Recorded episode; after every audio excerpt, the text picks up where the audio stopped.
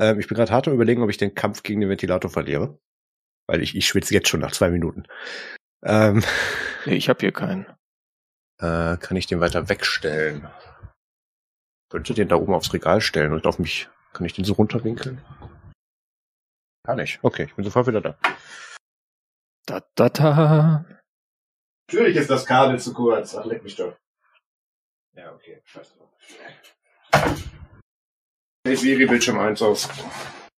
Okay, Bildschirm 1 ist aus. Ist Bildschirm 1 dein Bildschirm 1 ist die Steckdose, an die ich temporär den Ventilator gehangen hatte. ähm, ja, es passt nicht von der Länge, wenn man das jetzt so. Marius nutzt einen Ventilator als Bildschirm. ja, das weiß ja, abgehoben und so. Sendungstitel, ja. Ventilator als Bildschirm. Gucken wir mal. Okay, dann 3, 2, 1. Hallo und herzlich willkommen zum Technik-Technik-Podcast. Nein, ich lese, obwohl es durchgestrichen ist. So sehr gut, dass wir es einfach drin gelassen haben. Warte mal. Bohren die jetzt, bohren die jetzt echt da draußen rum? Das ist ein bisschen unpraktisch. Dann ist halt so. Ich habe auch keine Zeit, das irgendwie zu ändern jetzt. Also. Was ist das Kacke, ey. Herzlich willkommen zum Technik-Technik-Podcast, diesmal mit Bohrgeräuschen im Hintergrund.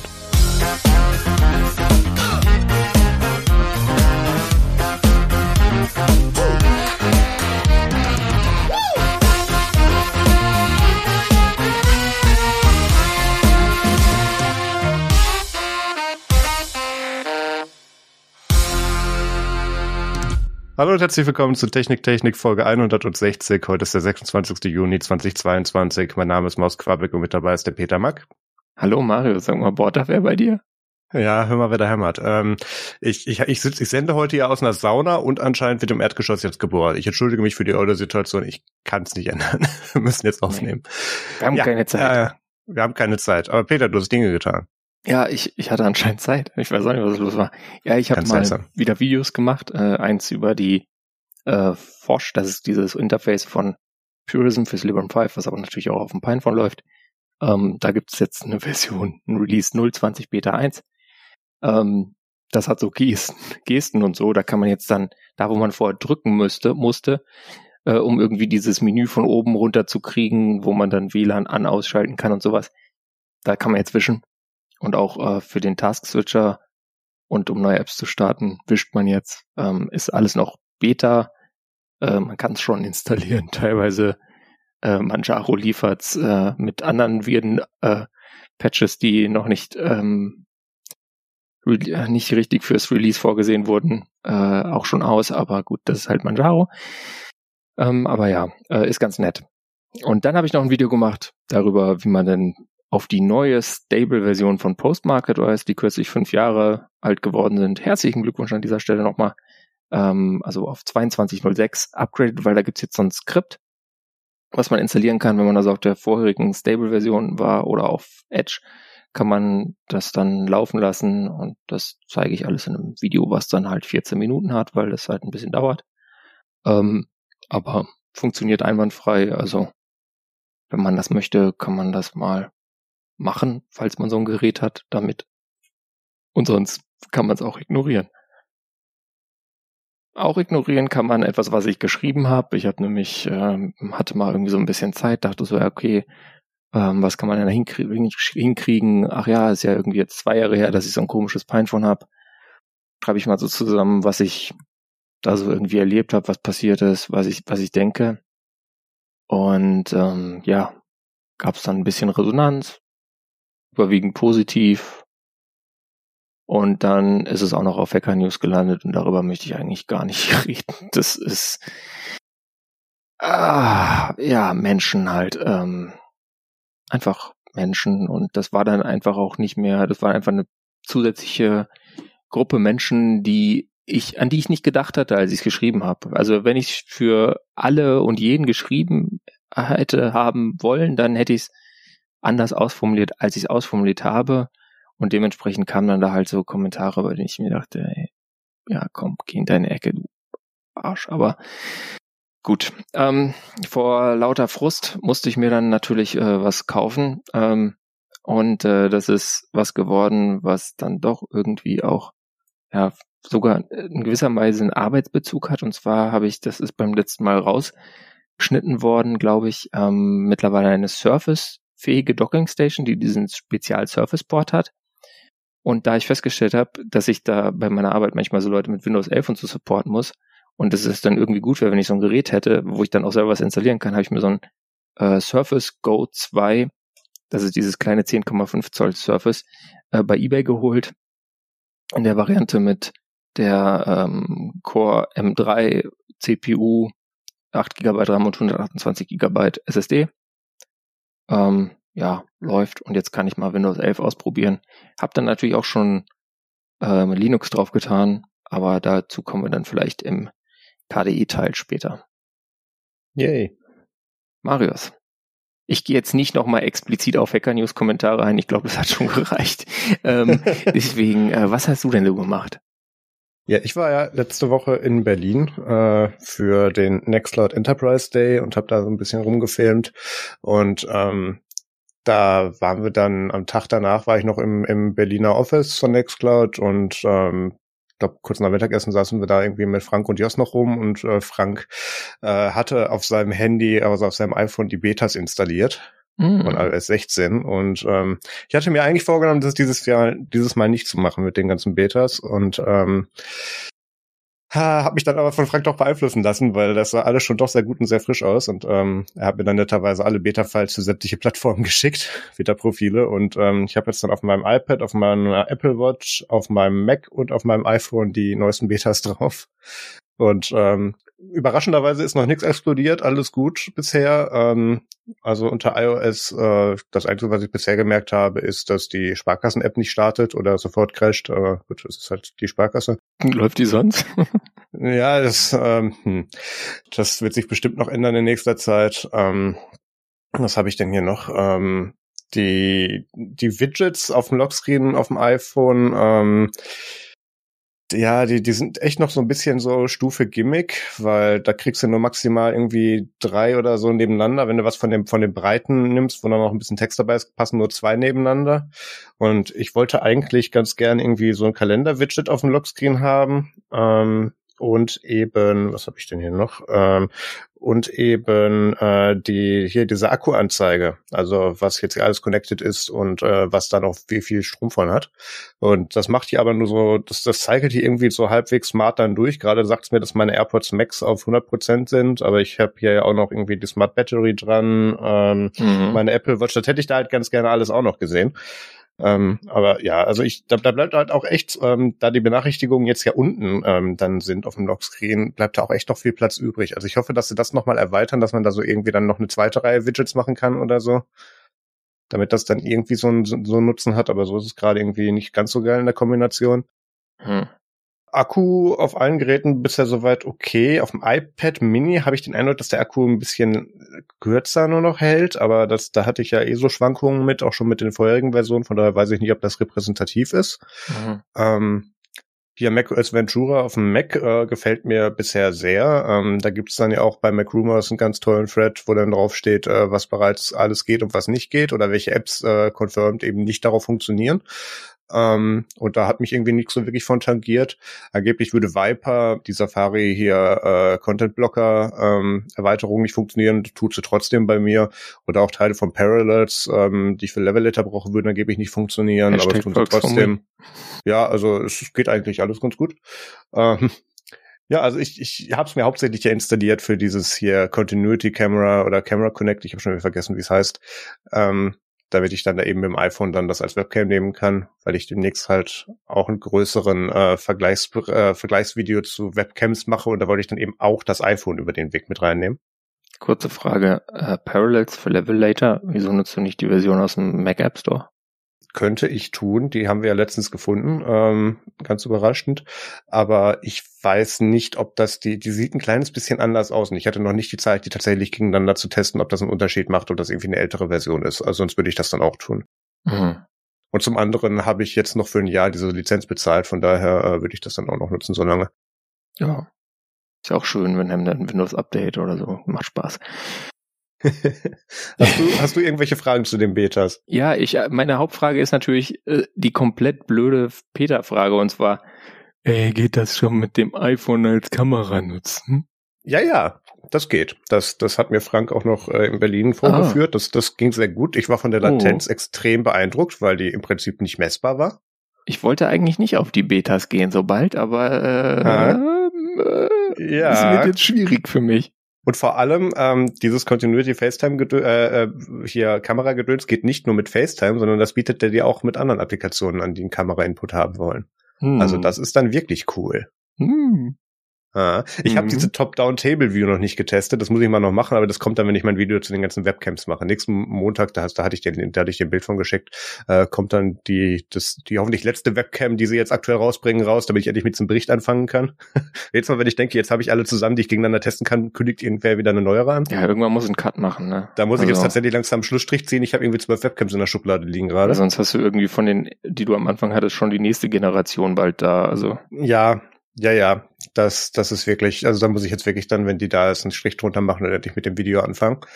Aber ja, das Beta Live ist ganz okay. Also das ist hier, äh, hier die Developer Beta 2, die jetzt gerade rauskam. Das ist noch nicht die Public Beta. Mhm. Ähm, wie gesagt, das, also wahrscheinlich hätte ich mir die Public Beta das schon angetan, aber ich habe ja netterweise von Frank die Betas, äh, die, die Beta-Profile gekriegt. Nochmal vielen Dank.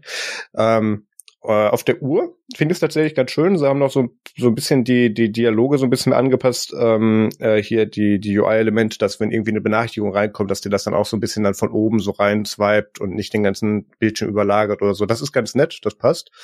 Ähm, auf einer Apple Watch jetzt Format Apple Watch Series 3, also noch das, das kleinere Display, stelle ich mir das anstrengend vor, aber die haben wir ja gesagt, sollst du eh nicht mehr kaufen. Ähm, ja. Von daher, auf dem mit größerem Display geht's. Ähm, ja, also ich, ich werde da jetzt noch, ich habe das jetzt leider halt erst, wann kam ich zurück? Am Donnerstag erst ein paar Tage eben drauf. Also da werden sich bestimmt noch ein paar Sachen ergeben, da erzähle ich dann in den nächsten Wochen drüber. Dann war ich noch bei einem Podcast zu Gast, nämlich bei Daily of the Month. Ähm, und zwar habe ich da mit dem Chris und dem Andreas über Open Source und Nextcloud gesprochen. Das hatte ich in der letzten Folge schon mal angeteasert. Die Folge hat etwas länger gedauert, bis sie rauskam. Die ist jetzt endlich online. Ich glaube, da haben wir irgendwie knapp über eine Stunde ähm, sehr viel über allgemein, was ist denn überhaupt Open Source, wie und warum motiviert das Leute zur Zusammenarbeit, was macht das dann auch mit einem Produkt und der Philosophie dahinter und so sehr viel gesprochen. Ähm, das fand ich sehr schön, das hat sehr ja, viel Spaß gemacht. Das ist das ähm, positive User-Feedback, glaube ich, was die Leute motiviert. Ähm, auch, also wir haben ja, nee, wir haben, wir haben das wirklich äh, sehr intensiv durchgekaut. Also da, da war wirklich alles dabei. Ähm, und das Interessante war halt auch, dass ich das dann wirklich auch so Leuten, äh, ja, die nicht unbedingt mit der Materie vertraut mhm. waren, in dem Fall mit, mit Chris und Andreas, ähm, da dann eben das Ganze etwas näher bringen konnte und ähm, die wirkten auch sehr angetan und hatten viele Fragen. Also wenn das interessiert, äh, entweder agile-podcast.de oder auf den Link in den Shownotes klicken. So, so, agile und dann dauert's lang. Ah ja. ähm, aber das lag nicht nur an denen. Aber ist ja, ja ist ja gut. Ja. Klingt gut. Also hm, höre ich vielleicht auch mal rein. Mhm. Kommt in den Podcatcher. Ähm, ja, ich habe jetzt ein bisschen Feedback und Hausmitteilung. Ähm, tr trotz abweichenden Aufnahmeort mit Gerät und Effekt. Und zwar habe ich da Quatsch erzählt zu äh, iOS und iPadOS 16 und unterstützten Geräten. Da habe ich einfach nicht aufs Datum geguckt war einfach ein alter Artikel, wo McRumors einfach nur Spekulatius gegessen hatte.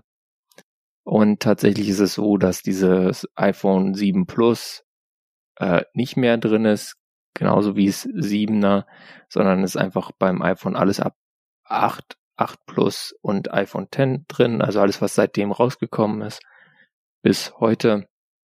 Und diese ganzen älteren Geräte, also SE, 6S, 6S Plus, 7, 7 Plus, sind alle draußen. Dafür sind beim iPad OS äh, das iPad äh, der fünften Generation ist zum Beispiel noch drin. Das war quasi das erste iPad, was ähm, also es gab das iPad 4, das war quasi das vorm iPad Air und dann ja. irgendwann haben sie ja das iPad als iPad wiedergebracht, so als Basisvariante. Das, das war dieses 275, 300 Euro iPad damals, das, das erste, das, das ne? Dödel-iPad äh, für Education quasi.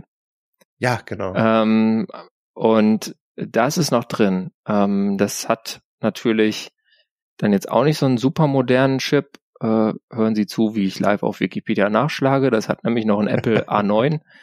der ja sonst eigentlich überall raus ist. Also die, sogar die Apple A10 Chips sind ja raus bei den iPhones. Mhm. Beim iPhone 7. Ähm, aber gut, äh, das ist halt Apples geile Produktstrategie, weil das ist halt ein Gerät, was 2017 auf den Markt gebracht wurde und deswegen ist es anscheinend noch dabei. Warum auch immer. Ähm, aber ich meine, ist ja schön für die Leute, die so ein Ding haben.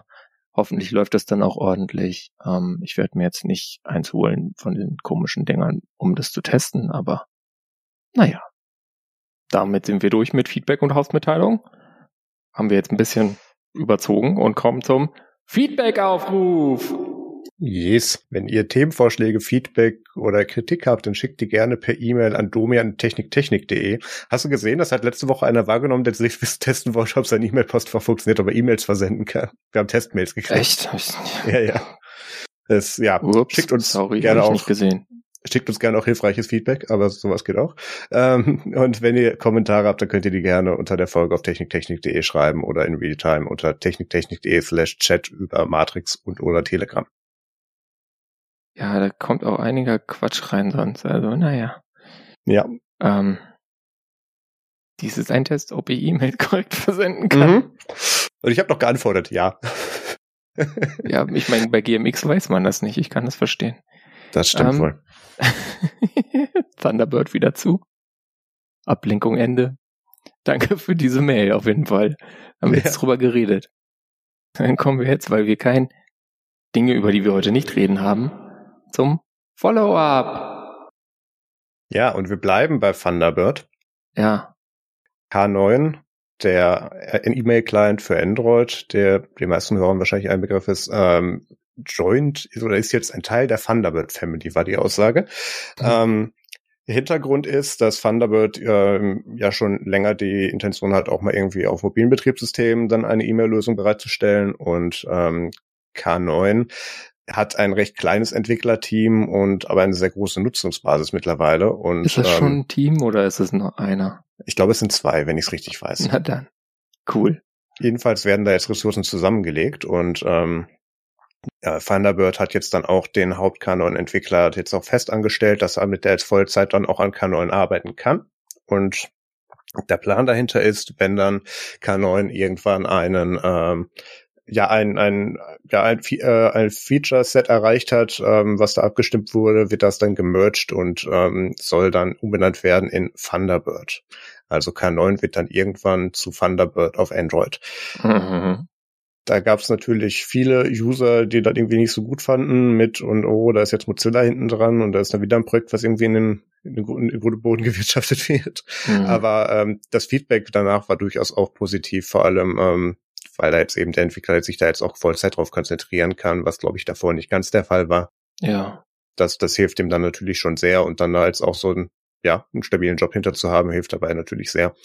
Ähm, ein paar Features, die da jetzt mit dann eben zu kommen sollen, ist, dass der, dass das Account-Setup ähm, verbessert werden soll. Äh, Thunderbird hat ja dieses Smart Discover ähm, ähm, was so ein bisschen an Autodiscover erinnert, aber auch noch so ein paar Listen beinhaltet.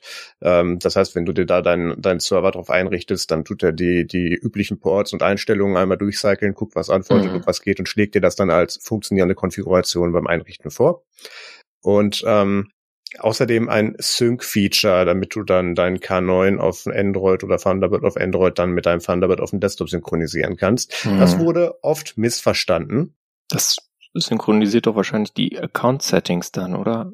Und nicht die E-Mails, weil die sind ja eh mit IMAP. Das ist genau das Ding nämlich. Ähm, zum einen musst du da nicht viel synchronisieren, weil die das alle über IMAP selber machen. Ja. Ähm, aber da geht es wirklich dann darum mit, ich weiß nicht, wie sie das machen, ich könnte mir vorstellen, du sagst dann bei deinem Thunderbird auf dem Desktop, mach mal einen QR-Code und dann zeigst du den in deinem Handy und dann hast du deine Account-Settings drüben und bist fertig mit dem Einrichten. Ähm, das ist ja ganz gut. Ähm, oder äh, obwohl, da hat, es, es wurde auch irgendwie gesagt, dass das jetzt dann auch mit, mit äh, Firefox Sync dann irgendwie funktionieren mm. soll, was dafür sprechen würde, dass da, da schon ein Nutzerkonto irgendwie dann ja. äh, benötigt wird, damit das dann übertragen wird. Aber das, das weiß man alles noch nicht. Ähm, Ryan Sipes ähm, mittlerweile ja bei Thunderbird, hat dann auch ein paar Mal in, sich in dem Thread dann ähm, von K9 im Forum gemeldet und hat dann auch gemeint, ähm, man wird dann schauen, wie man das auch mit dem Branding macht. Vielleicht gibt's dann einen weiteren, einen weiteren Branch, der dann irgendwie K9 Thunderbird heißt oder so, damit das Branding nicht ganz weg ist. Mhm. Ähm, weil was, was der Projektleader hier gemacht hat, er hat, er hat effektiv ja hier sein, sein IP übertragen. Ähm, und das, das kommt ja nicht immer gut an in diesen Bereichen.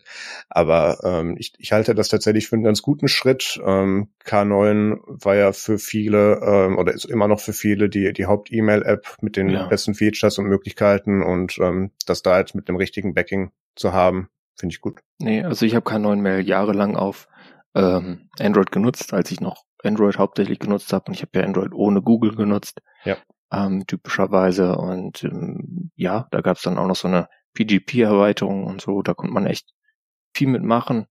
Ähm, solides Programm, Entwicklung wirkte teilweise wirklich ja ein bisschen festgefahren, langsam, ähm, aber es ist wirklich so, ich glaube, es gibt noch einen weiteren freien Klienten, der ganz brauchbar ist, Fair E-Mail die hatten kürzlich so ein bisschen Buhaha mit Google, da weiß ich jetzt nicht, ob es da jetzt wieder weitergeht, weil der Entwickler hat eigentlich gesagt, er hat keinen Bock mehr.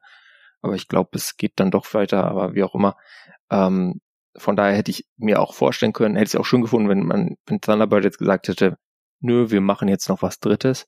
Aber gleichzeitig kritisieren wir ja auch alle immer irgendwie diesen ganzen Duplicate Effort, äh, den es äh, in der freien Software Community ja sehr oft gibt. Und da ist es vielleicht auch schön, wenn sie einfach mal dann sagen, okay, wir haben hier Synergien, Thunderbird, wir haben eine äh, Organisation, die jetzt mit MZLA ja ganz gut funktioniert. Wir haben eine Marke, die im E-Mail-Bereich bekannt ist. Wir haben jetzt unser eigenes Produkt wieder. So, die, also Thunderbird hat, hing ja auch so ein bisschen in der Entwicklung, machen wir uns nichts vor. Ähm, aber da geht es ja momentan auch ganz gut weiter und da kommen Sachen dazu und es sieht wirklich so aus, als hätten sie sich was eine Roadmap ausgedacht, die vernünftig ist und die auch funktionieren wird. Und natürlich musst du heutzutage auf Mobile sein, weil wenn du dir anschaust, was die Marktanteile beim Websurfen sind zwischen Mobile und Desktop, ist Desktop halt ähm, also ein Muckenschiss.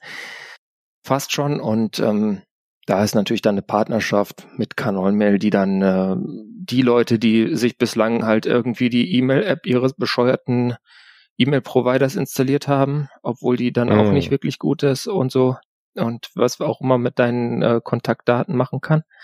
Ähm, da ist es gut, wenn diese App dann vielleicht das Thunderbird Branding hat. Also ich finde das ein Move, den man einfach rundum begrüßen kann. Und ich denke, die werden das gut zusammen hinbekommen. Sie haben jetzt ein bisschen natürlich negatives Feedback bekommen, aber das wird ihnen potenziell eher helfen, das Ganze dann richtig zu lenken, weil sie halt dadurch sehen, okay, da sind Leute sensibel, sind wir mal vorsichtig. Und ähm, ich habe da wirklich, bin da wirklich sehr optimistisch. In dem Zusammenhang habe ich auch noch mal geschaut, weil der Fred, da hat, der las sich für mich so ein bisschen nach wieder sehr lauter Minderheit, ähm, mm. die mhm. sich darüber beschwert haben. Und in dem Zusammenhang bin ich auch darauf gestoßen, dass die äh, die Statistiken für Thunderbird öffentlich einsehbar sind, nämlich unter stats.thunderbird.net kann man sehen, dass die derzeit äh, Monthly Active Installations äh, für dem Release Channel um die 17 Millionen äh, Installationen tatsächlich haben, was eine Menge ist. Und sie teilen es sogar auch nach Plattformen auf. Und ähm, da sieht man dann auch, ähm, dass äh, der allermeiste Teil natürlich unter Windows damit unterwegs ist, namentlich Windows 10 in dem Fall und der mhm. tatsächliche Linux-User-Anteil verschwindend gering ist. Also da musst du ein bisschen scrollen und reinzoomen, mhm. damit du den überhaupt noch kriegst auf der auf der Skala da. Ähm, das äh, von daher glaube ich, dass das für ist den, ja fast immer so. Ja, ja, aber ähm, ja. Thunderbird an sich war ja auch Gut, klar, hat, hatte auch schon recht früh einen großen Nutzeranteil auf Windows, aber es, es kam ja eher aus der anderen Richtung. Liegt dann teilweise aber auch daran, solche Effekte, dass dann irgendwelche Distributionen ähm, dieses Modul, was das reportet, rauspatchen und ja. dann Linux underreported ist. Also, ne, das ist irgendwie ganz nett so for Privacy, wenn, wenn da Leute alles rauspatchen. Ähm, andererseits, wo ist da der Harm? Und wenn dann natürlich das entsprechend unterrepräsentiert wird, naja, nicht so gut. Aber naja, das ist so eine ewige Telemetrie-Thema, ist so ein ewiges Thema. Grundsätzlich ist, ist es nicht gut, aber es gibt Sachen, da muss ich echt sagen, Leute, get it live. egal. Also ich glaube auch, dass das für den größten Teil der Nutzer tatsächlich später was Gutes ist. Und ähm, tatsächlich gibt es ja auch dann in dem Reporting die, die User-Locals zurück. Also ähm, den größten Nutzungsanteil mhm. äh, sind deutsche User, gefolgt bei amerikanisch oder NUS. Ähm, und dann, was ist denn JA? Japan? Japanese, ja, mhm. wahrscheinlich. Äh, ja, Frankreich und dann kommt Italien, dann noch so ein bisschen Russland, äh, Polen, äh, Spanien und ah, interessant, das haben sie aufgeteilt. Dann kommt Großbritannien. ähm, und dann PTBR, also was will das sein? Portugal, Brasil? Nein, mhm. doch, ja. Und dann ganz unten noch Niederlande. Aber ja, ja ähm, das, da kann man sich mal so ein bisschen durchklicken. Gibt es dann auch noch so Statistiken mit, äh, welche Add-ons oder wie viele Add-ons überhaupt installiert werden. Äh, wenig überraschend tun die meisten User absolut kein Add-on installieren. Was ist denn Windows NT 6.1 übrigens? Ist das Windows 7? Ähm, das könnte sein. Oder 8 ähm, oder so, weil ich meine, das ist ja alles unsupported, aber na egal. Ja, irgendwann haben sie es, haben sie auch einen Sprung gemacht mit den, mit den NT-Bezeichnungen mhm, im, mit 10. im Reporter. Ja. Und 11 reportet auch als 10, von daher kannst du die nicht unterscheiden. Das ist nämlich richtig gut gemacht von Microsoft. Ja. Naja, egal. Aber gut. Ähm, Kommen wir zu etwas, was auch Telemetrie hat. oh Gott. Ja, bitte. Ja, die werden teilweise dafür, also ich habe, da gab es mal irgendwo einen auf Twitter, der hat das, das war sein Beruf, seine Berufung geworden. Ähm, wir reden von HDE Plasma. Und da ist eine neue Version rausgekommen, 5.25 und die verbessert Gesten- und Touchscreen-Steuerung. Und um das natürlich zu verifizieren, habe ich es auch schon auf meinem Surface Go installiert. Ähm, ja, mit KDE Neon und wenn ihr ein Tablet-Distro sucht mit KDE, KDE Neon vielleicht noch nicht nehmen, da ist nämlich noch kein virtuelles Keyboard dabei, standardmäßig, aber nach diesem kurzen Hinweis kommen wir dazu, was jetzt da eigentlich drin ist. Also, ähm, man hat eine tatsächlich leichtere Bedienung. Man kann jetzt diese Taskbar unten am Bildschirm jetzt so leicht schwebend einstellen. Ja, gut, also für die Riser unter euch ist das ein cooles Feature. Ähm, Plasma kann die im Hintergrund dominierende Farbe als Akzentfarbe übernehmen. Gut, brauche ich jetzt auch nicht. Ähm, dann äh, sehen auch die Ordner und so in Dolphin entsprechend anders aus. Ähm, Farben kann es dynamisch anpassen. Das heißt, wenn man Hintergrund wechselt, dann passt sich das an. Also wenn man sich jetzt so von Hand mit, äh, mit einem Skript, was die hin und wieder tauscht, so ein Live-Wallpaper bauen würde, wie es macOS hat, dann wird auch der Rest sich entsprechend verfärben, wenn man das denn will. Ähm, der Sperr- und Login-Bildschirm können sich jetzt so schütteln, wenn man ein falsches Passwort eingibt. Gut. Ähm, das sind also so ein paar so Features, die, die sind jetzt nicht so richtig sinnvoll. Kommen wir jetzt zu dem, oder wichtig, sage ich mal, muss ich ehrlich sagen, das ist nice to have. Und ich glaube, ein paar Leute werden es wirklich lieben, aber äh, für mich ist eher wichtig, dass dieser Overview-Effekt, den die Vorversion schon eingefügt hat, jetzt ähm, nochmal ein bisschen overhauled wurde und den kann man halt natürlich dann auch auf so eine Touchscreen-Geste legen. Also ich habe den zum Beispiel jetzt bei mir so, wenn ich von links reinwische, dann, dann sehe ich halt die ganzen Fenster, die ich offen habe und die Arbeitsflächen, die es gibt. Das ist ziemlich gut. Und äh, wenn ich jetzt bei meinem Surface Go die Tastatur aufmache, abmache oder bei einem Convertible Notebook den Bildschirm hinter die Tastatur klappen würde, äh, hinterm Bildschirm klappen würde, also Tastatur hinterm Bildschirm klappen, äh, dann wechselt Plasma in einen Touch Mode. Da sind dann die ähm, Buttons entsprechend größer. Das heißt, ähm, dieser Carvin Window Manager Rand ja, ist dann so, dass man da mit dem Finger nicht daneben langt. Wenn man jetzt äh, maximieren drücken will, dann kommt da nicht auf einmal minimieren oder so. Und das funktioniert alles ganz nett. Das ist so ziemlich ähnlich eigentlich, wie es Windows auch macht. Da sind halt so Sachen bisschen, bisschen größer sind auf einmal und äh, passender zum äh, Touchen sind.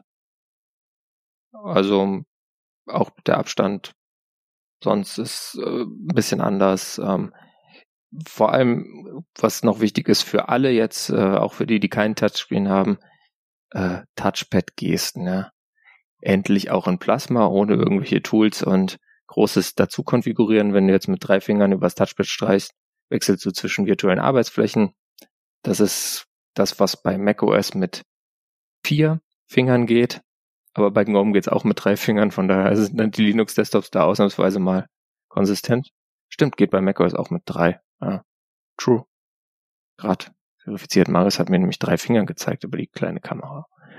Ähm, ja, dann ähm, vom kann man vom Rand zur Mitte wechseln und so und alles mögliche. Man kann da jetzt halt mehr wischen und was auch noch besser geworden ist, ist Discover. Discover ist dieser Softwareverwaltungsstore und der zeigt jetzt wirklich mehr Infos an. Das heißt, man kann jetzt auch zur, wenn das in den AppStream-Metadaten halt entsprechend hinterlegt ist, äh, direkt zur Dokumentation des Programms springen oder der offiziellen Webseite.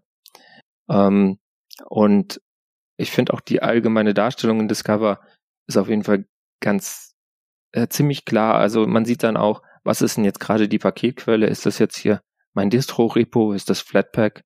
Äh, also ist es FlatHub? Ist es, ist es ein Snap? Ähm, was du halt alles bei KDE Neon standardmäßig dabei hast. Ähm, das ist wirklich ganz gut und ja, irgendwie funktioniert Discover insgesamt auch etwas besser als GNOME Software. Also gutes Release, ähm, ist jetzt keins, was äh, LTS sein wird. Und ähm,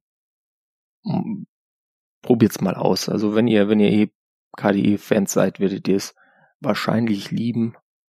Außer ihr heißt, ihr hasst Touchscreens. Fürchtet jetzt, dass KDE auch verdummt wird oder so. Könnt ihr mal Trollkommentare bei Heise schreiben. Wir haben einen Artikel verlinkt, wo man das tun könnte. Sehr gut. Ja, dann kommen wir zum nächsten und wir sind heute ein bisschen Mozilla-lastig. Äh, ja, leider. Firefox, Firefox äh, rolls out Total Cookie Protection. Peter, was ist Total Cookie Protection? Tja, das funktioniert so, dass sie quasi für jeden dieser Kekse mhm. pro Webseite legen die jetzt ein Glas ein, Glas an, wo dann die Cookies von der Webseite reingetan werden. Das heißt, eine andere Webseite die hat keinen Zugriff auf das Glas der Cookies von den anderen äh, Webseiten. Das heißt, äh, so Third-Party-Cookies, die ansonsten so über Webseiten ganz leicht hinwegtrecken können, können das jetzt nicht mehr. Können dann für die eine Webseite natürlich immer noch tracken, so dass die halt irgendwie noch sinnvolle Analytics hat, aber halt nicht mehr für andere. Das ist ganz gut. Äh, Safari macht das ja, glaube ich, seit einigen Versionen auch schon.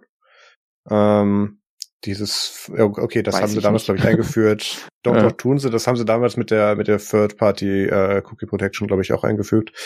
Ähm, ja, das ist jetzt aber nicht dieses Web 3 Gedöns, was, ähm, äh, was war das denn? Nicht Hier. Web, Web Manifest V3, meinst du? Das ist diese Add-on-Sache, das ist nochmal was anderes. Da geht es darum, äh, was kann ein Adblocker tun.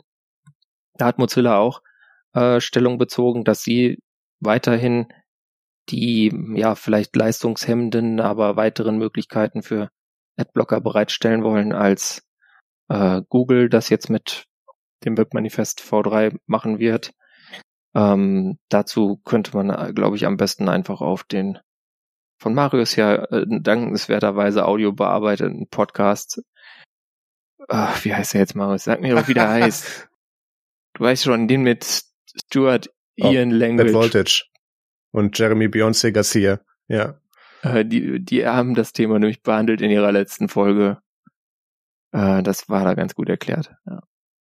Also, das sind, das sind separate Themen, ähm, aber allgemein scheint so, als hätte Mozilla jetzt tatsächlich verstanden, dass sie da vielleicht so eine Nische hätten, in der sie, wo ihre User sind und, und scheinen sich jetzt irgendwie so ein bisschen darauf zu vertiefen, ich möchte jetzt nicht optimistisch sein bezüglich Mozillas Management. Uh. Aber, also sowas verleitet mich fast. Ich weiß auch nicht warum. Wirkt so, als hätten sie vielleicht ein bisschen was verstanden. Hoffentlich ist es nicht zu spät. Na? Ja. Man darf ja noch hoffen. Ja, wir bleiben dabei. Wir hoffen bei Mozilla. Ja. Ähm, das, das nächste ist auch was mit Prinzip Hoffnung. äh, und zwar ist es, äh, handelt es sich um Hardware, und zwar eine 200 Dollar Laptop-Shell fürs Raspberry Pi 4. Und die Hoffnung da wäre natürlich logischerweise, dass ihr noch irgendwoher einen Raspberry 4 zu einem halbwegs vertretbaren Preis ergattern könnt. Und dass das Ding dann gut ist. Aber ja. Sieht aus wie ein Laptop, wo du einfach nur einen Raspberry Pi reinpackst. Mhm. Ähm, die ja, das, das Display ist ein bisschen underwhelming. 1366 ja, mal 700. Immerhin IPS. 68. Ja, immerhin IPS. Ähm, ich habe mir das gerade hier schon zusammengeklickt. Ich bin gerade hart im Überlegen, ob ich mir das bestelle, aber ich will eigentlich nicht. ähm, ich habe genug anderes Bastelzeugs hier rumstehen. Sinnlose ARM-Laptops drehe mich mal um, eins, zwei, drei, vier, ich habe genug.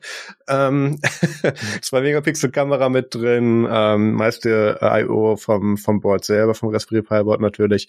Äh, 5000 Milliampere-Stunden Batterie. Mhm. Ähm, das ist ganz gut. Ähm, und der, der Appeal ist jetzt hier so eigentlich immer wenn ich was mit meinen Pies mache, dann muss ich gucken, okay, welches Display schließe ich das jetzt an, wo nehme ich jetzt die, die Peripherie dafür mhm. her und hier kannst du einfach einen Laptop, wo das schon drin ist. Andererseits, dann hast du halt einen Laptop mit einem Raspberry Pi drin. Also, ja. ah. das ist dann auch ein bisschen klobig.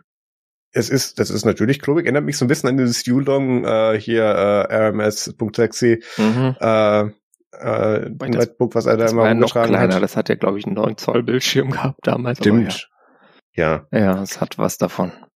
Ja, ist natürlich hier mehr so an Educational Market gerichtet. Ähm, das ist auch hier im Zusammenhang mit so Modulen, die man dafür noch dran machen kann, um da irgendwie so Step-by-Step Coding-Tutorials mit Sketch und Python zu machen, wenn man dem Artikel glauben darf. Mhm. Ähm, ich meine auch, ich hätte das Ding irgendwann mal, also das, das ist ein Nachfolger von einem Modell, was es schon mal gab. Ja. Ähm, ich meine, ich hätte das auch schon mal in Aktion gesehen bei irgendeinem Event. Ähm, ja, also wer, wer, wer das gerne haben möchte, weil sich denkt, ich mache mit meinem Pi sonst nichts, dann kann man da jetzt nochmal mehr Geld für ausgeben. Genau. Und ich verkaufe gerade meinen letzten Pi 4 auf Ebay, also ich werde es mir garantiert nicht holen. Wer weiß, wo ich wieder einen näher kriege. Wie, wie, lange läuft die Auktion noch? Oh, heute Abend. Das ist ja, zu spät für unsere nicht in die Shownotes. Zuhörenden. Tut mir leid. Ja. Peter signiert das Pi Nee. Äh. uh -uh. Gut. Dann kommen wir zum nächsten. Wir haben ja letztes Mal einiges über äh, USB-C und die Regulierung der EU, dass das jetzt dann eben auch für iPhones namentlich eben auch dann kommen soll und muss, gesprochen. Und in den USAs haben sich jetzt dann auch äh, einige, was waren es hier? Ich glaube, Senators, ähm, Genau, Ed Markey, Warren und Sanders haben sich da jetzt dann auch ausgesprochen. Ähm, das ist jetzt hier wieder nur so ein Brief und man könnte doch und das wäre doch nett, also das muss noch nicht zu irgendwas führen. Aber ähm, die, äh, die Bestrebung ist jetzt dann auch, wo sie ganz einfach drauf zeigen, hey, die EU macht das schon so, warum machen wir das da jetzt nicht eigentlich auch so? Ähm, auch in der bereits erwähnten Bad Voltage Folge sieht man dann auch sehr den amerikanischen äh, Winkel auf dieses auf diese ganze oh, ja. Regulationsthematik. Ja, das, das hat mich nicht überrascht, aber Jeremy nee. hat da dann doch äh, abweichendere Gefühle, als wir das hatten in der letzten Folge. Ähm, aber ja, ähm, es, es, es ist ja anzunehmen, dass Apple das dann auch äh, global dann so machen wird, wenn sie es dann machen müssen, weil die machen dann ja keine weitere SKU irgendwie für USA oder so, wo sie das dann noch mit Lightning machen, weil dann da, dann haben sie ja wirklich beides nebeneinander, was sie supporten müssen. Das wäre dann ja sogar für Apple Quatsch. Hm. Ähm, von daher denke ich, dass das dann in 2023 dann auch in den USA mit USB-C sein wird. Ähm, ich hoffe, ich habe ja die Hoffnung, dass es für dieses Mal schon machen, damit es uns als Feature und als, als, als Verbesserung verkaufen, damit sie wieder der Regulation zuvorkommen. Ja. Vor allem, weil da gewinne ich meine Neujahrsvorhersage. Ach, noch eine. Hast du nicht eh schon Obwohl, voll die gute Performance? Bei mir ich glaube, eine habe ich. Hast, hast, hast du nicht, ja, hast du nicht noch auf irgendwie den Bitcoin-Preis gewettet? War da nicht irgendwie? Nee, das war doch letztes Jahr. Das war letztes Jahr, okay. Gut. Da habe ich es geschafft. Das Diesmal, stimmt, ja, das, ähm, das wird ja dieses Mal nicht passieren. Ich hätte, hätte wetten können, dass er halt ganz tief fällt und da hätte ich dann auch was geschafft, aber habe ich nicht. Habe ich überlegt. Ich, aber muss naja. noch mal in die Folge reinhören, wie ich das formuliert habe. Bitte kann ich kann ich mir da einen Punkt argumentieren. Müssen wir mal schauen. Aber gut. Ähm, was haben wir als nächstes? Wir haben dann auch noch was verlinkt, äh, falls man das möchte. Ja. Man kann sich ja theoretisch so ein USB-C-Port in sein iPhone 13 einbauen schon. Das ähm, stimmt. Ja, ähm, könnt ihr mal klicken und dann weiterklicken und dann entscheiden, dass es doch nicht tut, weil es zu kompliziert ist. Ja. Äh, bleiben wir bei iPhones, da gibt's jetzt so eine Software und ich musste irgendwie, das ist jetzt wirklich mehr so ein Spaßthema, das das hier reingepackt habe. Und zwar gibt's so eine Firma, die heißt Late Night Soft und die haben so eine Software, die heißt Kamera Plus. Und Kamera Plus 2 äh, kann jetzt quasi Upscaling machen von euren iPhone-Fotos. Und zwar kannst dann 48 Megapixel Bilder auf I iOS machen, obwohl das iPhone 13 ja noch eine 12 Megapixel Kamera haben hat, ja. Also das iPhone 14 Pro und 14 Pro Max ähm, soll laut Gerüchten eine 48 Megakamera haben, 48 Megapixel Kamera haben und ja, das könnt ihr jetzt also schon vorher haben, wenn ihr das möchtet. Ist natürlich, also wenn ihr mich fragt, totaler Schwachsinn. Aber wer will, kann sich da einfach eine App kaufen und die kann man dann auch, kann man auch für vier Euro, äh, vier Dollar im Monat dann abonnieren und so. Äh, oder eine Lifetime-Lizenz für 25 Dollar oder einen entsprechenden Euro-Betrag kaufen. Also, naja, ich weiß ja nicht, aber wer will, kann's machen. Wunderbar. Ähm, dann haben wir noch ein Follow-up aus dem Hause Microsoft slash GitHub. Äh, wir hatten, ich weiß nicht, ob wir es, doch, wir hatten es auch mal kurz behandelt, äh, GitHub Copilot. Also mhm. dieses hier smartes Autocomplete für Programmierer. Ja. ähm, also wurde dann wo sie im Prinzip ganz GitHub genommen haben, oder ich glaube, sie haben es nach Lizenzen eingeschränkt, ist auch egal, ähm, da so ein bisschen Code gefetcht haben, geguckt haben, was, was folgt denn so auf die meisten Statements und in welchem Format ist das und dann könnte man das noch vorschlagen und könnte damit so ein bisschen halt wirklich smartes Autocomplete in den IDEs anbieten. Ähm, da gab's das äh, Copilot Preview, ähm, ich glaube letztes Jahr, ähm, da waren über 1,2 Millionen ähm, Developer äh, anscheinend dran interessiert und haben da sich für registriert und das dann auch genutzt. Und ähm, anscheinend äh, ist jetzt hier der, der GitHub-Rechnung nach in Projekten, in denen das enabled wurde, mehr als 40 Prozent oder äh, äh, fast 40 Prozent des Codes äh, jetzt mit GitHub Copilot geschrieben ähm, und oder vervollständigt und oder vorgeschlagen. Da muss man ja immer unterscheiden. Mhm. Ähm, ist jetzt nicht so, dass du dann einen Knopf drücken kannst und dann bist du fertig. Das wäre schön, dann wäre ich Programmierer. ähm, ja, jedenfalls bietet das dann jetzt GitHub jetzt dann auch als äh, offizielles Produkt dann an. Äh, die Info ist, glaube ich, von letzter Woche. Äh, genau. Ähm, da kann man sich dann jetzt für 10 Dollar im Monat oder 100 Dollar im Jahr dann eben dieses Plugin und oder Lizenz eben holen, damit man das aktivieren kann. Äh, bereits integriert ist das in Visual Studio Code, NeoVim und den JetBrain IDEs. Ähm, Juhu. Und da haben wir ja, ich glaube, das, wir haben es wegen dem Drama das letzte Mal behandelt, ähm, weil ähm, das finden natürlich manche Leute auch nicht so gut, wenn man jetzt dann irgendwie mit, ja. ja, dann hier so eine KI oder ein smartes FL-Skript an, an so einem ganzen Haufen Code äh, dran lernen lässt. Und äh, wer hätte es gedacht, äh, Drew DeVault hat da ähm, Gedanken zu. Ja, der hat Gedanken dazu, der ist äh, eher kritisch und führt auch bestimmte Lizenzen an, ähm, mhm. dass du halt äh, natürlich dann lizenzrechtlich in Probleme läufst, weil du musst es schon dann immer äh, erwähnen und unter der gleichen Lizenz li äh, lizenzieren und du weißt halt nicht, ob der Copilot jetzt da dir irgendwie was reinzieht, was er quasi wo sehr eng abgeguckt hat bei einer Software, die unter einer anderen Lizenz steht, die inkompatibel ist und so weiter. Und das ist tatsächlich ein großes Problem, sage ich mal. Also wenn du da wirklich ordentliches ähm, Voss schreiben willst und nicht in irgendwelche Probleme reinlaufen willst, wo dich dann vielleicht in zehn Jahren irgendein äh, Anwalt, der sich darauf spezialisiert hat, abmahnt oder Schlimmeres, äh, dann solltest du das wahrscheinlich nicht nutzen. Also das sehe ich tatsächlich auch so. Für das genaue Argument lest euch einfach vielleicht mal durch und schreibt uns, was ihr dazu meint. Ich möchte das jetzt nicht komplett wiedergeben, weil ich möchte jetzt zum Bastelspaß. Ich würde noch ganz kurz was dazu sagen wollen. Okay. Weil. Ausnahmsweise. Danke. Das war ja eigentlich absehbar, dass sowas kommen muss. Also die ganzen Lizenzen sind ja alle irgendwie äh, mal geschrieben worden, irgendwie Mitte der 80er oder so weiter kamen die meisten davon her und die wurden dann eben iteriert später. Ähm, aber da kam so das Grundkonstrukt eben von her. Und da war es noch nicht ganz auf dem Zettel, dass es dann irgendwann eine AI gibt, die anhand anderer Leute kurz dir dann eben Zahlen vorschlägt.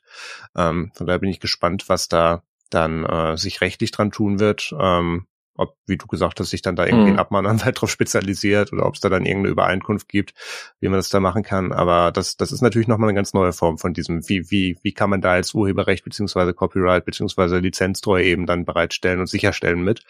Ähm, bin ich sehr gespannt, wohin das führen wird. Ja. So, auf jeden Fall. Schauen wir mal.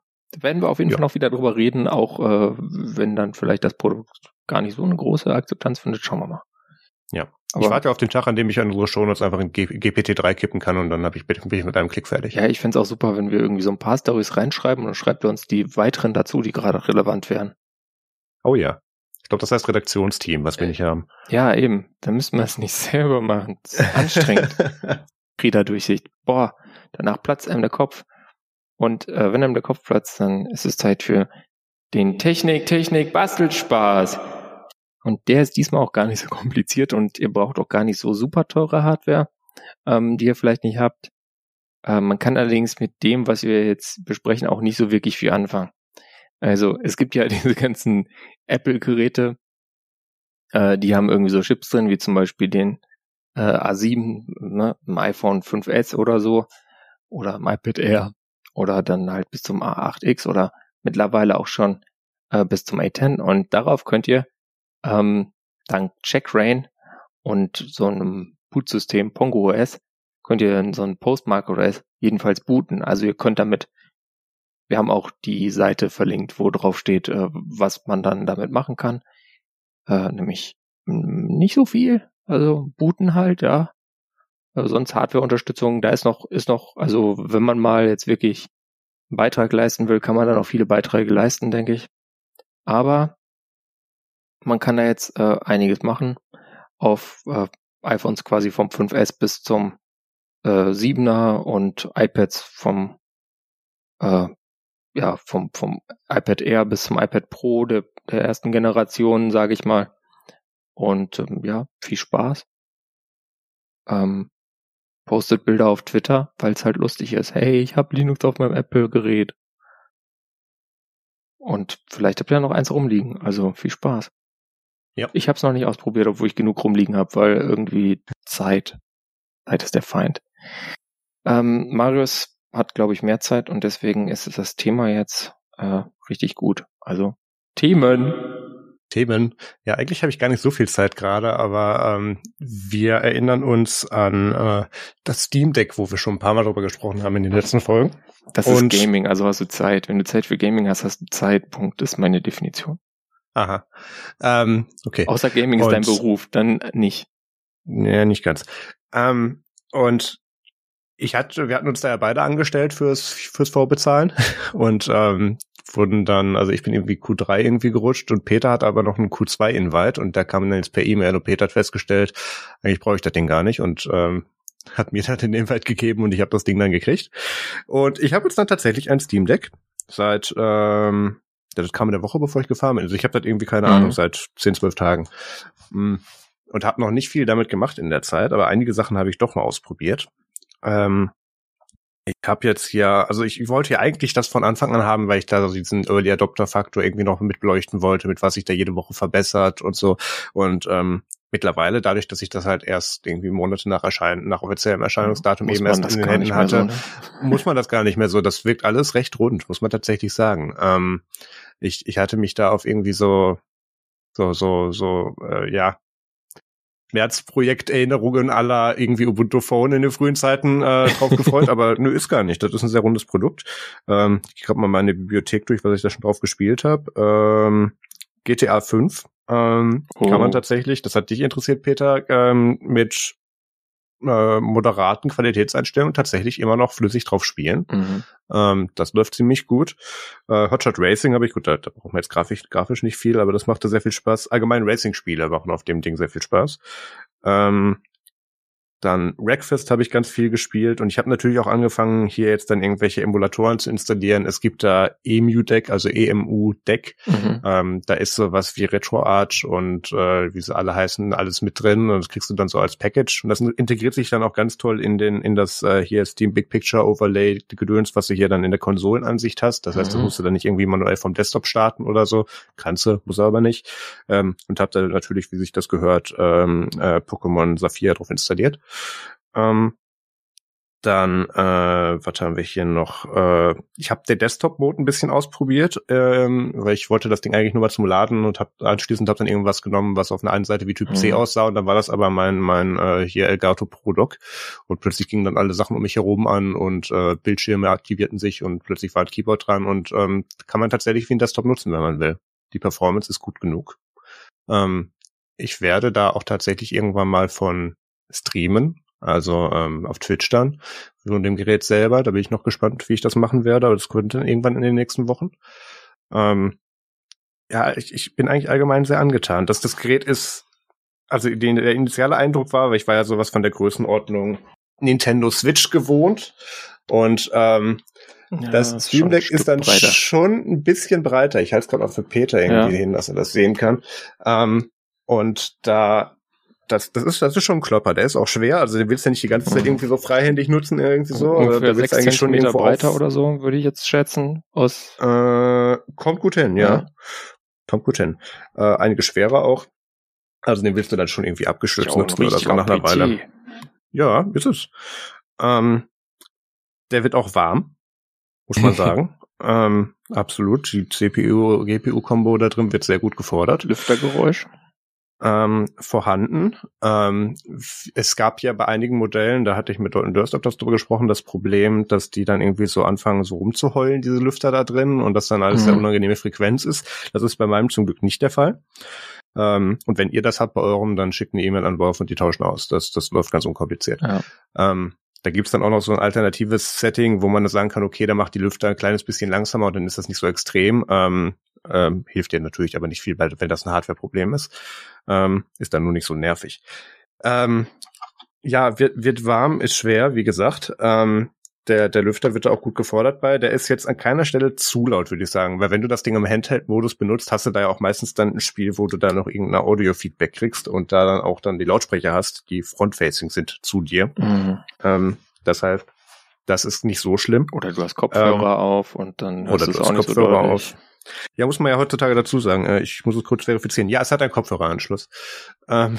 Ja, oder Bluetooth, oder? Wahrscheinlich könntest du deine komischen, teuren AirPods da auch mit ich könnte auch meine AirPods Max damit koppeln, bin ich mir ziemlich sicher. Äh, typ C hat ja Data Out, das heißt, da kannst du dann auch einen Dongle anschließen, wenn du das willst. Nimmst das Ding als Audiotreiber.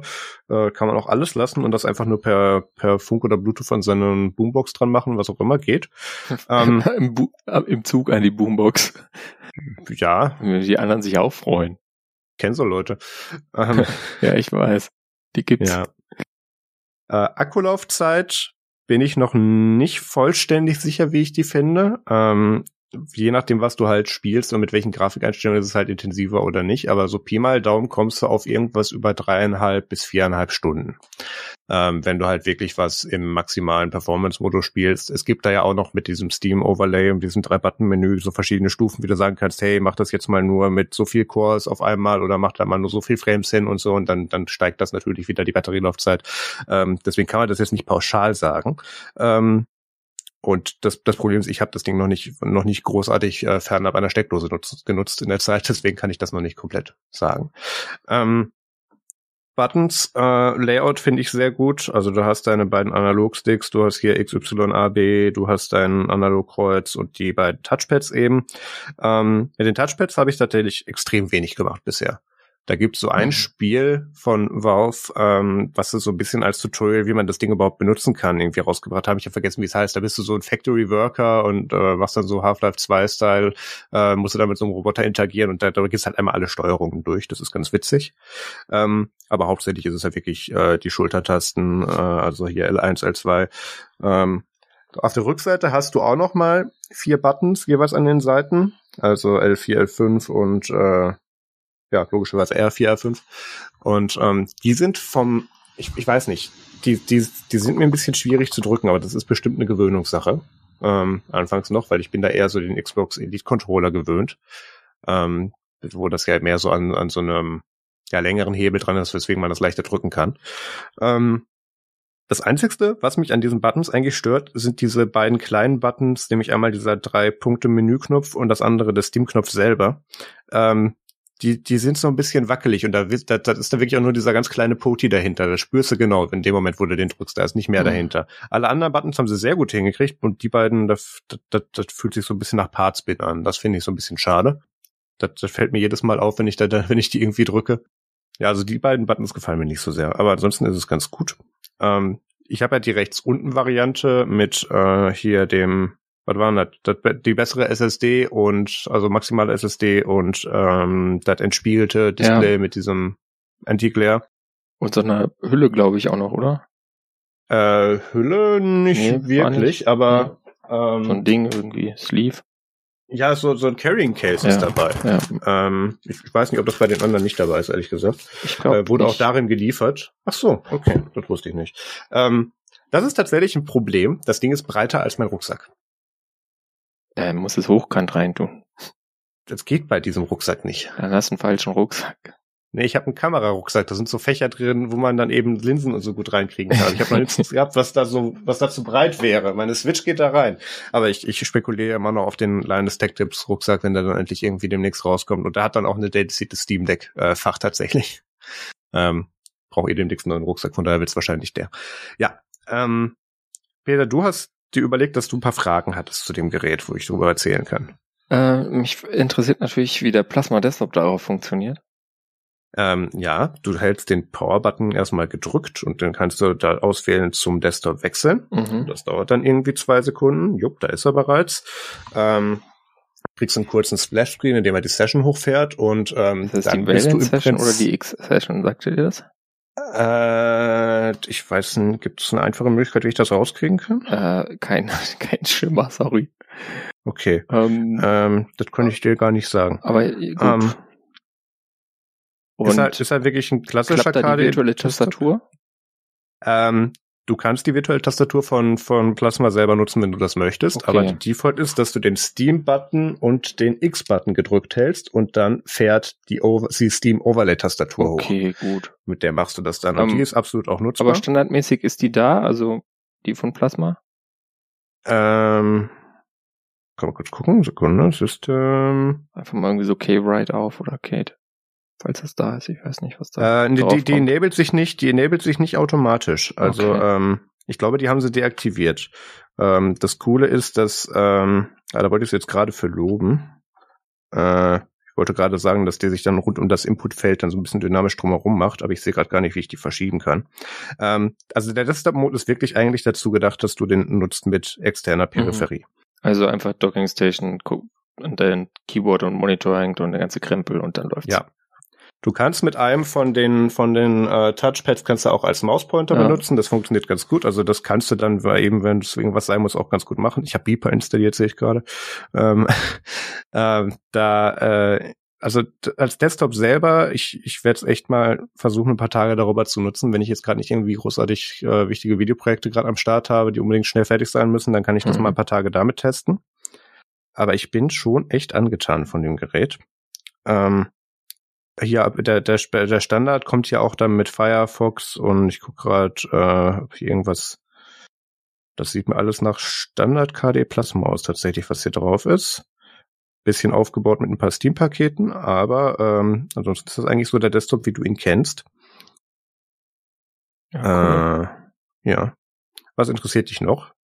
Mm, ja, GTA hast du schon drüber gesprochen, also läuft, sagst du, mhm. fünf schon mal gut. Ähm, hast du irgendein FIFA schon gespielt?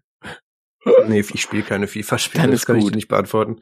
Würde ich auch jetzt nicht empfehlen, damit anzufangen, wenn es einen eh nicht interessiert. Ist dann das ist total langweilig. ähm, ja, wie ist die Akkulaufzeit so? Also, wie ist die, wie funktioniert das mit diesem Menü?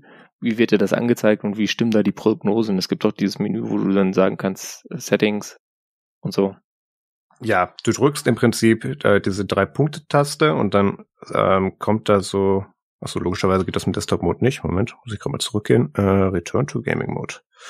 Ähm, dann das kannst du im Spiel aktivieren, diese drei Punkte-Taste, und dann kommt das so von rechts als so ein Overlay rein, wo du dann entweder per Touch oder per, ich glaube, Analogkreuz dann sagen kannst, äh, mach hier doch jetzt bitte mal die Cores aus oder mach das jetzt mal mit ein bisschen weniger oder hier auch die Displayhelligkeit runter.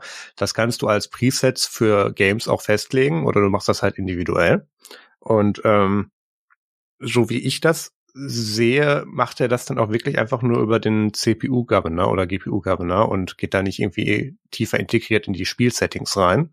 Mhm. Ähm, Angeblich soll es das für manche Spiele wohl geben. Das ist dann, wenn dieses Framework dann auch mitverwendet wird, wo sie dann auch so weit eingreifen können. Ansonsten macht das halt das einfach als systemweit. Ähm, das tut ganz gut. Dann siehst du auch die Prognose, ähm, wie lange der Akku dann noch halten soll, gehst du dann hoch. Ähm, du siehst auch genau äh, TDP und Framerate und so weiter. Äh, diesem Overlay mit Performance kannst du auswählen, wie viele Stats möchtest du jetzt genau haben. Möchtest du nur die Framerate sehen? Möchtest du gar nichts sehen? Möchtest du sehen, wie viele Cores gerade aktiv sind, wie warm es ist? Das kannst du endlos skalieren. Also einmal P-Sensors durch, wirklich. Mhm.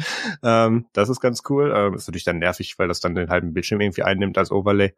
Ähm, ich habe dann meistens nur den Frame-Counter am Laufen. Ähm, also das, das tut ganz gut.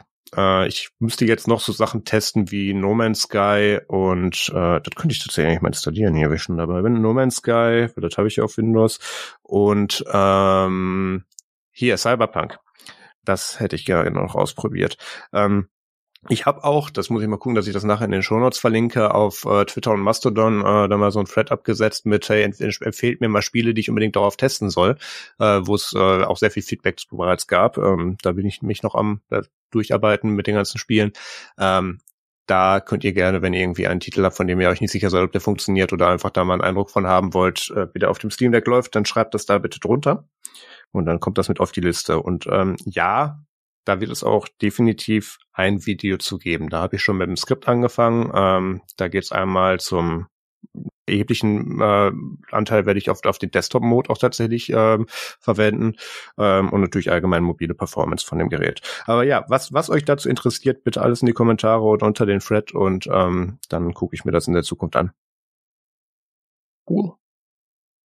Klingt auf jeden ja. Fall so, als hättest du Spaß damit gehabt. Habe ich. Und ich habe noch viel zu, ich habe es noch viel zu wenig genutzt, muss ich ehrlich sagen, weil ich es erst ein paar Tage habe und ja. in der Zeit hatte ich hier Land unter. Das Aber ich. ähm, das ist jetzt auch nächste äh, Woche mit nach Stuttgart nehmen. Ich bin ja äh, nächste oder übernächste Woche für ein paar Tage da. Da habe ich dann auch ein bisschen mehr Zeit, glaube ich, um mich damit zu beschäftigen. Da kann ich dann auch mehr so Akkulaufzeit beobachten. Mhm.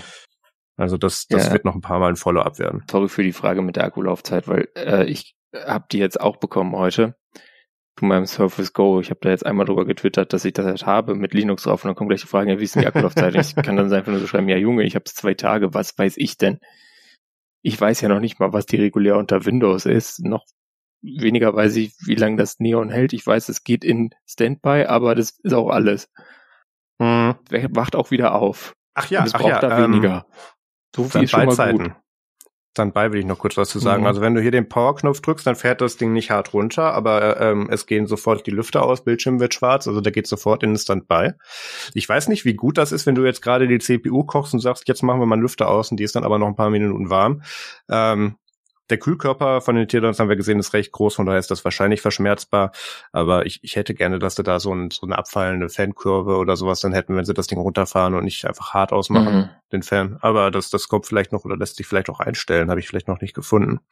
Ähm, aber das Ding ist halt in irgendwie zwei Sekunden aus und in irgendwie drei oder so wieder an. Also das, das ist absolut mhm. verschmerzbar. Ähm, und das Coole ist halt wirklich dran, ich habe ja öfters jetzt hier irgendwie mit der Nintendo Switch oder so, dann bin ich irgendwie unterwegs, aber da habe ich ja das Problem, dass ich, wenn ich da irgendwie Spiele drauf spiele, die ich auch irgendwie auf anderen Plattformen habe, dass du die aus diesem fucking Nintendo-Ökosystem nicht rauskriegst mit den Spielherständen, mhm. wo ich mir denke, ach, das mache ich dann lieber irgendwie eine Woche später auf dem PC, weil sonst kriege ich das auf der Switch nicht übertragen. Ähm, das hast du jetzt hier halt nicht.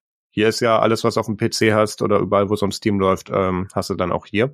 Verleitet dich aber natürlich, äh, eine Menge teurer Spiele zu kaufen. Mhm äh, um, um sie darauf auszuprobieren. Und diese Demo-Phasen gibt's ja nicht mehr. Du kannst ja, du kannst Steam-Spiele wieder zurückgeben, bis wenn du so eine gewisse Zeit gespielt hast. Mhm. Das geht schon. Aber ja, da muss ich mich noch durchprobieren. Kuckuck. Ja. Wollen wir dann zum nächsten Segment oder machen wir noch das zweite Thema? Oh. Wir machen nicht das zweite Thema, wir machen das nächste. Wir machen das nächste Segment. Was ist das? Kommen jetzt zum WTF der Woche obwohl wir zweiwöchentlich ja. senden. Ja, ist jetzt äh, leider echt ein Downer, sag ich mal. Ja. Thema, so ein erwartbarer Downer, aber auch, ähm, und zwar hat in dem United Kingdom, äh, Kingdom oder wie wir auch immer sagen, schön Brexitanien, die Innenministerin, Home Secretary, Home Secretary Pretty Patel, äh, jetzt mal so beschlossen, ja gut, nee, also den Assange, den Julio Assange, da sehen wir gar keine Probleme, den kann man ohne Probleme mal an die USA ausliefern, weil ähm, der, ja, der, was soll ihm da passieren? Die sind ja auch ganz nett und außerdem unsere Freunde. Oder mhm. so. Und das ist natürlich, ähm, ich weiß nicht, müssen wir den ganzen Kontext von diesem Assange-Fall wieder aufrollen? Nee, das Story? haben wir, glaube ich, in mehreren Folgen bereits gemacht, aber es war leider eine erwartbare schlechte Nachricht. Ja. Äh, Sind nicht immer witzige Sachen beim WTF der Woche. Nee, ist jetzt echt mal so ein, äh, wirklich so ein What the fuck? Ja. Aber gut, ähm, es, es gibt noch äh, weitere Möglichkeiten zu Rechtsmitteln und solange die nicht erschöpft sind, denke ich, und solange die United Kingdom noch irgendwie so ein bisschen ein Rechtsstaat ist, hat man noch kleine Hoffnung, aber die Hoffnung schwindet natürlich immer mehr. Und äh, wahrscheinlich werden wir irgendwann dann berichten, dass er tatsächlich ausgeliefert wurde. Was mhm. auch immer das dann bedeutet. Also, naja. Ähm, und da wir jetzt heute total bescheuert sind, kommt als nächstes ein totales Happy Topic. Ja. Und zwar Event. Und zwar, ja. und zwar, ne, es gibt einen Chaos Communication Kongress, einen 37. Vielleicht, also ich meine, klar, hängt immer noch von dieser blöden Pandemie ab und so. Aber dann dazu noch, extra Bonus, wieder in Hamburg. Ja, ich habe da letzte Woche einen Tweet so abgesetzt, mit dass ich jetzt mal optimistisch bin und schon mal ein Hotel in Hamburg gebucht habe. Und dann so, hä, was, Hamburg? Und mhm. dann kurze Zeit später wurde es dann auch offiziell confirmed. Ähm, ja, äh, 37. Ausgabe Chaos Communication Kongress äh, zurück in Hamburg. Ähm, wir haben ja offiziell, Hamburg wurde ja verlassen wegen dem Umbau, weil sie irgendwie nach dem 33C3 der CCH abgerissen haben. Wir, wir, nicht alles. Wir haben ausgekehrt. Aber nicht alles. Viel. Ja, viel, viel. Und ähm, dann ging es dann nach Leipzig und das war also wir, wir, wir waren ja effektiv nur zweimal in Leipzig damit, ne? Ja. Nee, und dann dreimal. war Pandemie. Dreimal? Ja. Stimmt, einmal war ich nicht. 34, genau. 35, ja, okay. 36. Ja. Ähm, und das, das war ja anfangs so, also zu, zu den beiden letzten Kongressen in Person habe ich, fand ich das Konzept eigentlich ganz gut vor Ort. Das hat dann auch gepasst. Mhm.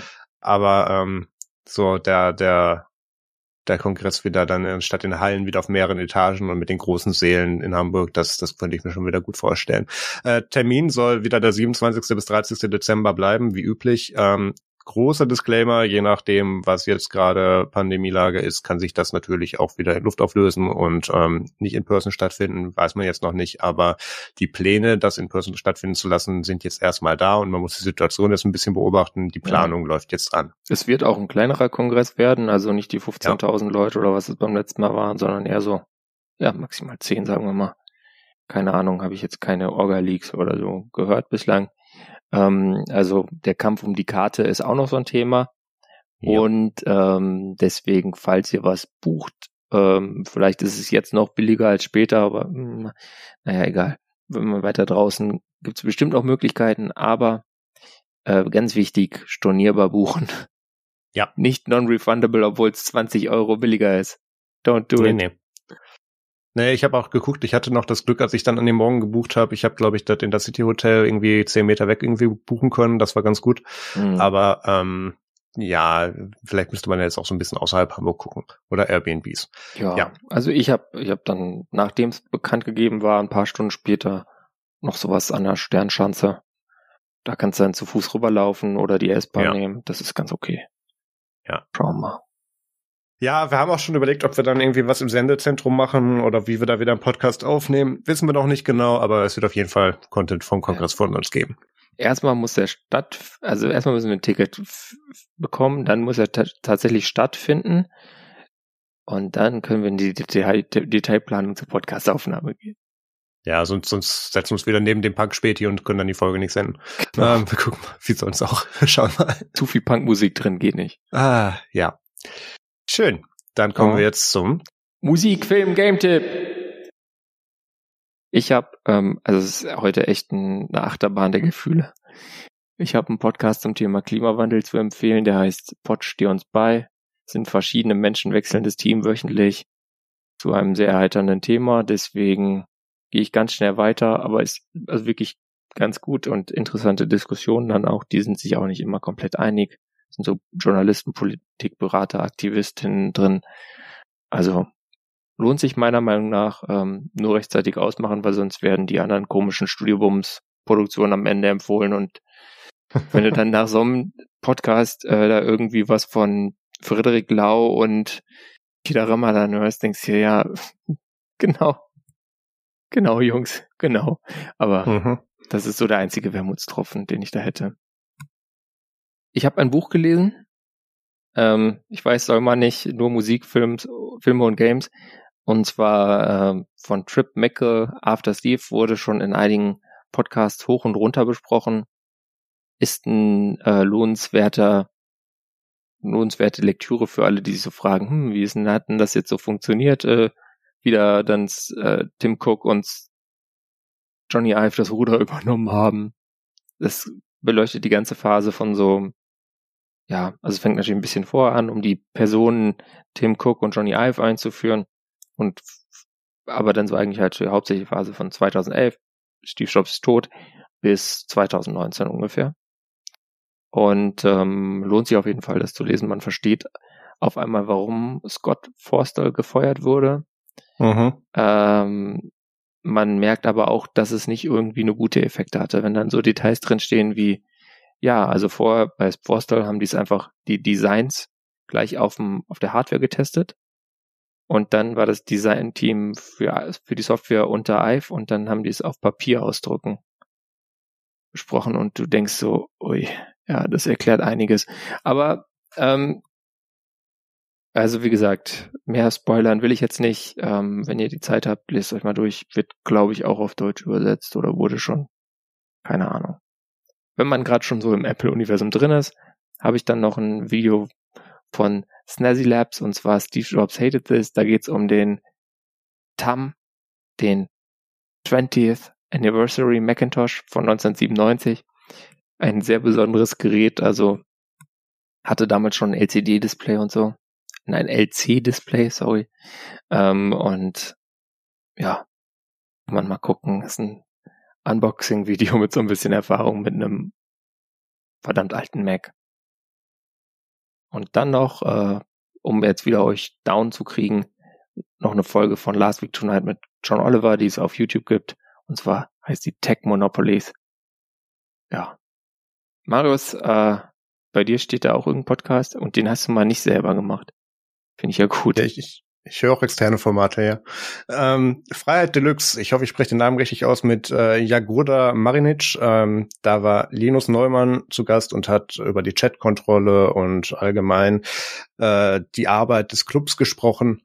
Und ähm, auf einer Höhe, wie das jetzt wie man das dann auch an Leuten mal ans Ohr geben kann, die sich gar nicht so mit der Materie beschäftigen. Von daher war das gut. Das, das war sehr aufschlussreich. Ähm, äh, es, es, es war auch erfrischend, Linus, wie soll ich das nicht gemeint, Linus mal ohne Tim zu hören. Nein, aber wirklich mal auf, auf, der, auf einer Höhe, ähm, wo er sich dann da eben mit Leuten unterhält, die das Thema nicht schon irgendwie zehn Jahre behandeln. Das war sehr gut. Da gab's da gab's viele äh, äh, ja, Details, die, die man normalerweise uns überspringen würde. Das war cool. Ähm, also die Folge kann ich empfehlen und nach langer Suche habe ich auch eine verlinkbare Stelle gefunden, nämlich in der ARD-Audiothek. Das ist ja immer ah. mit diesem öffentlich-rechtlichen Podcast so eine Sache mit, äh, wie verlinkt man da jetzt hin? Ja. Ähm, aber haben es gefunden. Link dazu in den Show Notes.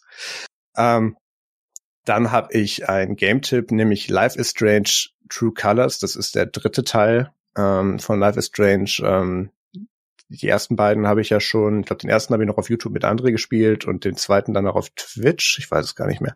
Ähm, doch müsste Twitch gewesen sein. Ähm, und äh, ja, da spiele ich gerade auf Twitch mit meinen amerikanischen Freunden. Ähm, und das spiele ich tatsächlich direkt heute nach der Aufnahme dieser Folge um 17.30 Uhr auch. Ähm, das wird wahrscheinlich zum Zeitpunkt der Veröffentlichung nicht mehr passen, weil das, der wird irgendwie Dienstag rauskommen, diese Folge. Aber äh, die Aufnahme ist dann auch auf Twitch zu sehen. Ähm, ja, das ist auch was, das könnte ich auf dem Steam Deck spielen, aber das sind dann so Sachen, wenn du die eigentlich im Stream spielen willst, dann äh, spielst du die nicht privat oder so, weil sonst ist das, dann spoilerst du dich da. Aber ja, mhm. das muss ich dann auch noch mal gucken. Ja, damit sind wir für dieses Mal schon durch. Äh, fast keine Überlänge, ganz gut. Ja. Ähm, machst du irgendwas bis zur nächsten Folge, worauf wir verweisen sollten? Mhm. Äh, ich habe ja immer noch diesen Plan, dass ich mal das irgendwann ankündige und dann sage ich, mach mal hier linuxphoneapps.org Sprechstunde oder ich füge da mal endlich die ganzen Apps auf der Warteliste zu, dass wir die 400 knacken. Aber ey, Zeit und Pausenbedürfnis, also gerade mein Pausenbedürfnis ist gerade sehr hoch, von daher wird es eher nix. Ich werde natürlich weitere Weekly Updates zum Thema Linux Phones schreiben, aber wahrscheinlich mal aus Spaß ohne das Wort Linux Phones im Titel. ähm, da gab's Feedback.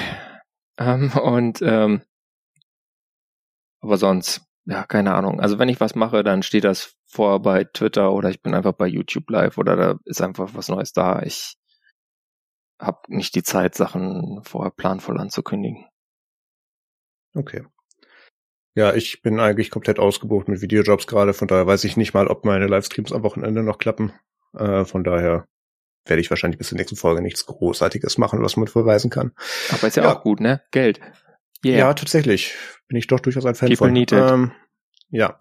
Äh, Feedback bitte in die Kommentare oder per E-Mail oder in unseren Chat und wir bedanken uns fürs Zuhören. Macht es gut und bis zum nächsten Mal. Macht gut. Ciao, nutzt Matrix.